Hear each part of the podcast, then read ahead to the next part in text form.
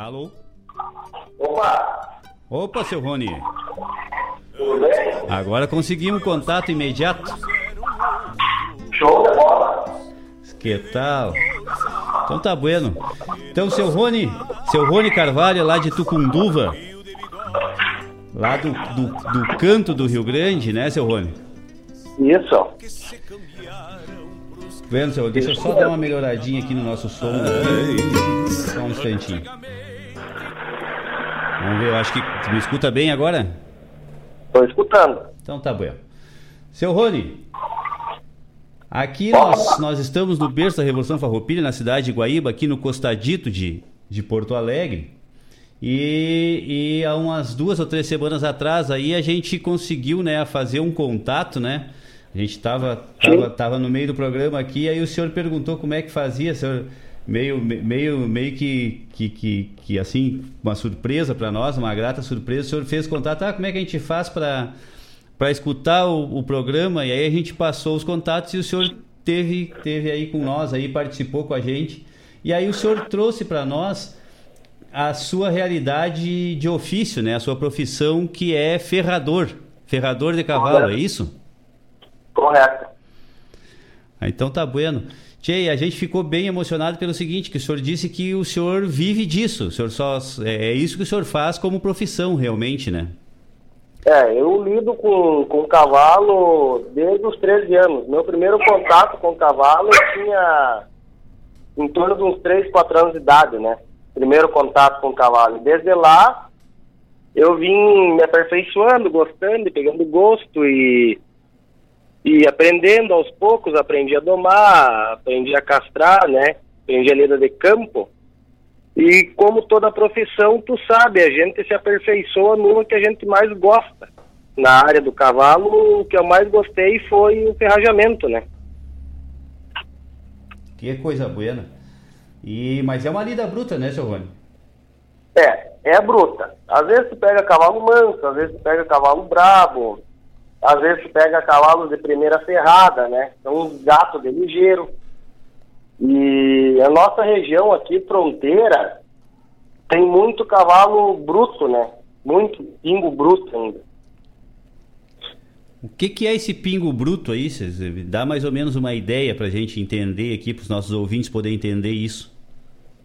Pingo bruto é cavalo que os domadores lidam, lidam, lidam e eles não flocham, né? Não flocha, às vezes não bem manso de cima de arreio, mas de baixo continuam brabo, continuam bem árduo, né? Ah, exato.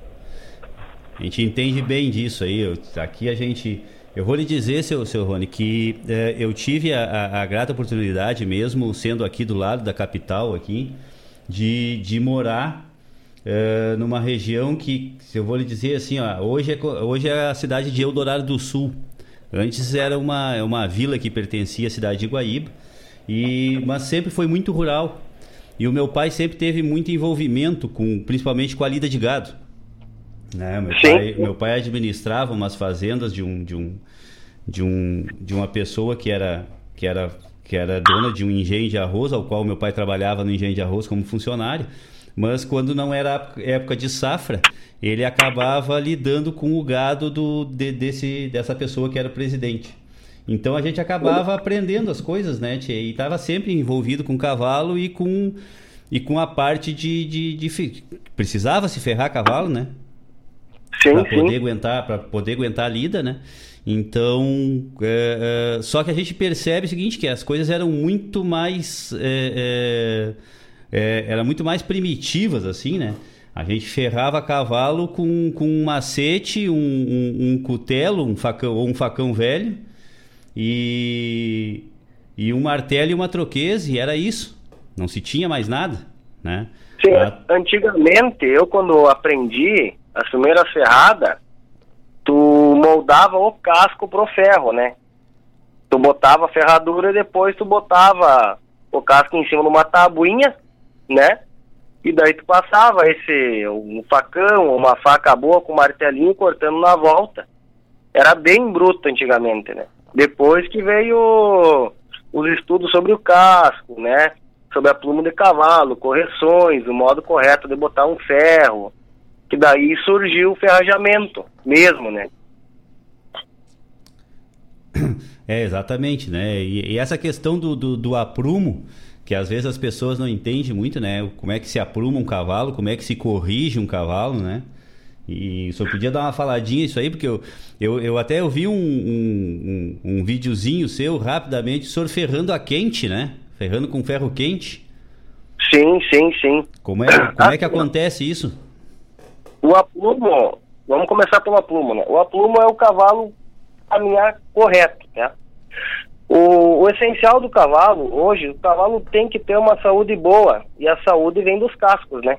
Principalmente. O cavalo que não tem um casco bom, um casco forte, ele não tem uma saúde boa. É um cavalo que tu não pode forçar, um cavalo que tu não pode judiar muito que ele vai sentir.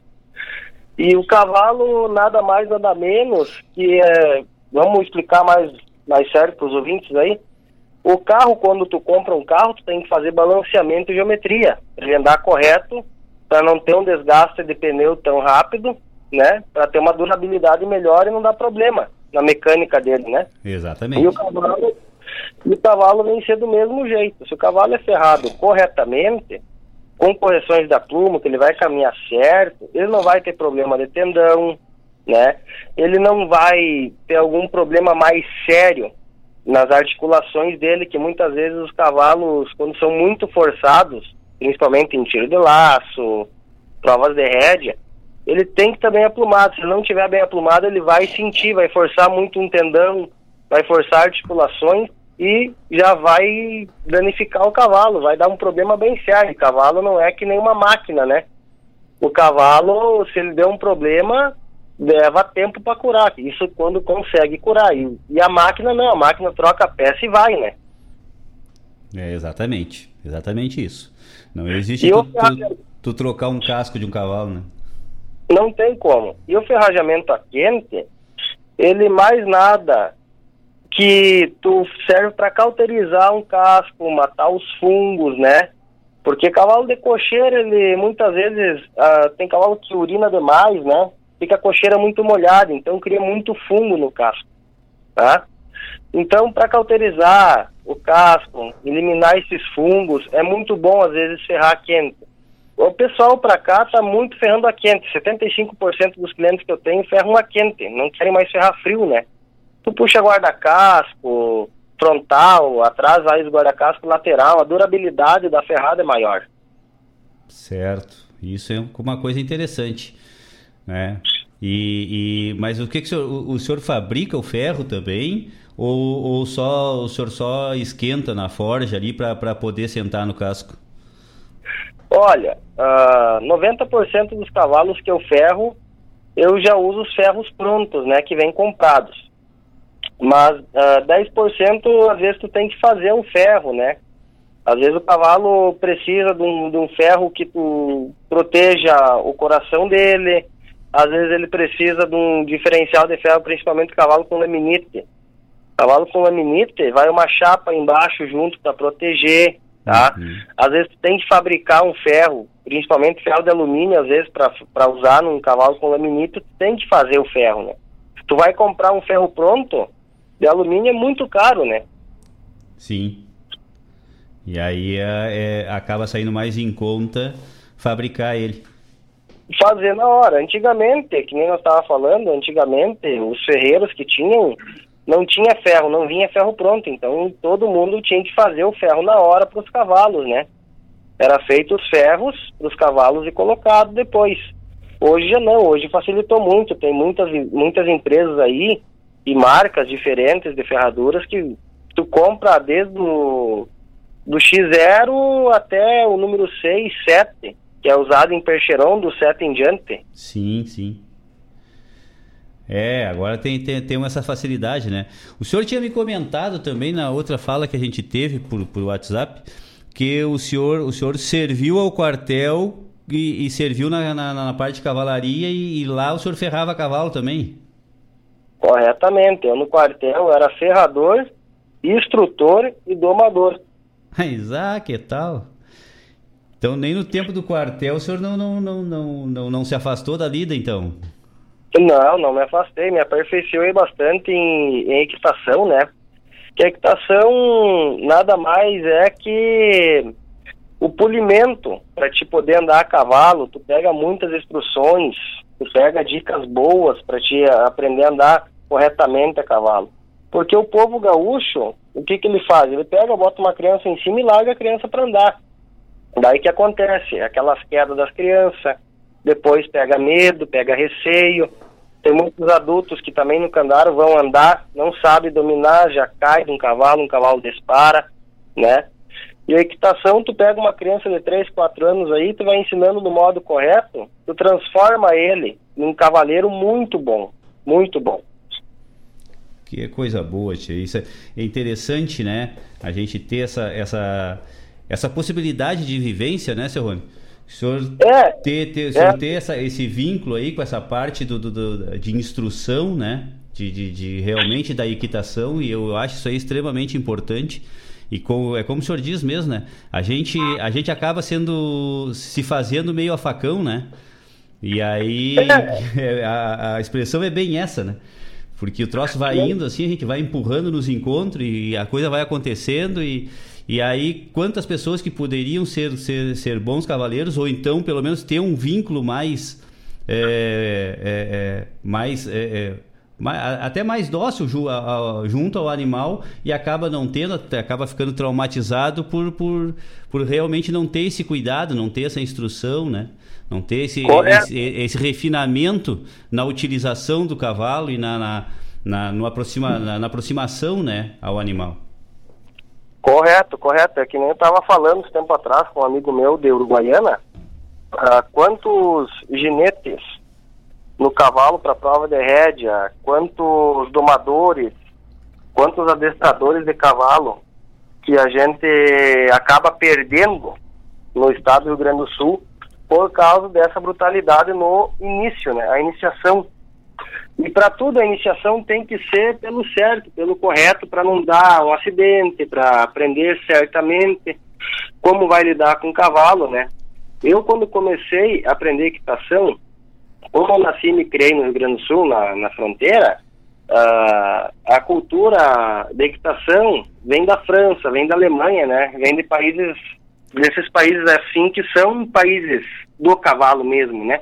Não que a gente não seja, mas o, o, avanço deles é no cavalo é bem maior do que o nosso, entende? O polimento deles é bem maior do que o nosso. Sim. Então eu tinha, tipo, como é que eu dizer, tipo, não vou te dizer um, um, não é um racismo, mas eu tinha um, ai, como é que eu posso falar a palavra para Titi?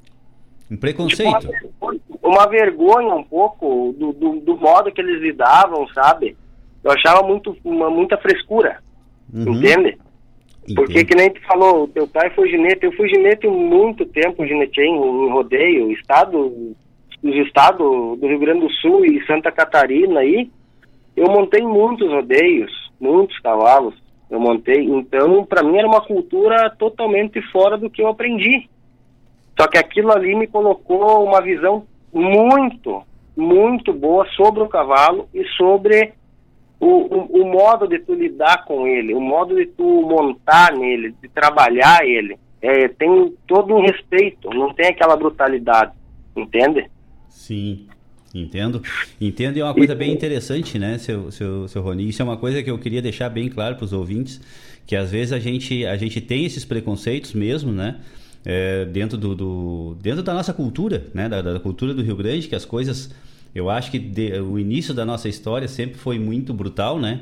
E a gente acabou se, se, se moldando a esse, a esse padrão de atitude, né? Essas reações mais, mais brutas mesmo. E a gente acaba é. trazendo isso aí para todas as nossas atividades. E aí a gente é. cria esses preconceitos que o que não é da, dessa forma, é, a gente não aceita, né? É, a gente não consegue aceitar esse tipo de coisa. E, e na verdade não é, que a gente que é, é meia, a gente foi feito a facão e aí a gente acaba fazendo as coisas a facão também. É um preconceito cultural, na é. verdade, né? Só que assim, tem muitos ginetes hoje de prova de rédea, tá? Muitos ginetes de prova de rédea que fizeram equitação, fizeram curso de equitação, muitos. né? Para ele polir um pouco mais o, o, modo dele a cavalo. E querendo ou não, tu sai de um, de um, de um arreio campeiro, um arreio gaúcho, né? Tu vai para uma cela, né? É totalmente diferente também o modo de, de, de, de, de, de selar um animal, são outros materiais. E o cavalo, como como tá falando de ferrajamento ali, o cavalo, muitos lugares eu vou atender, dizem, ó, veio fulano, veio ciclano, veio o Beltrano, não puderam ferrar o cavalo, o cavalo é muito brabo, o cavalo é muito violento. Aí tem outra questão, tu saber chegar no cavalo e lidar com o cavalo, ele vai te aceitar. Tu tem que ter um aceitamento do animal.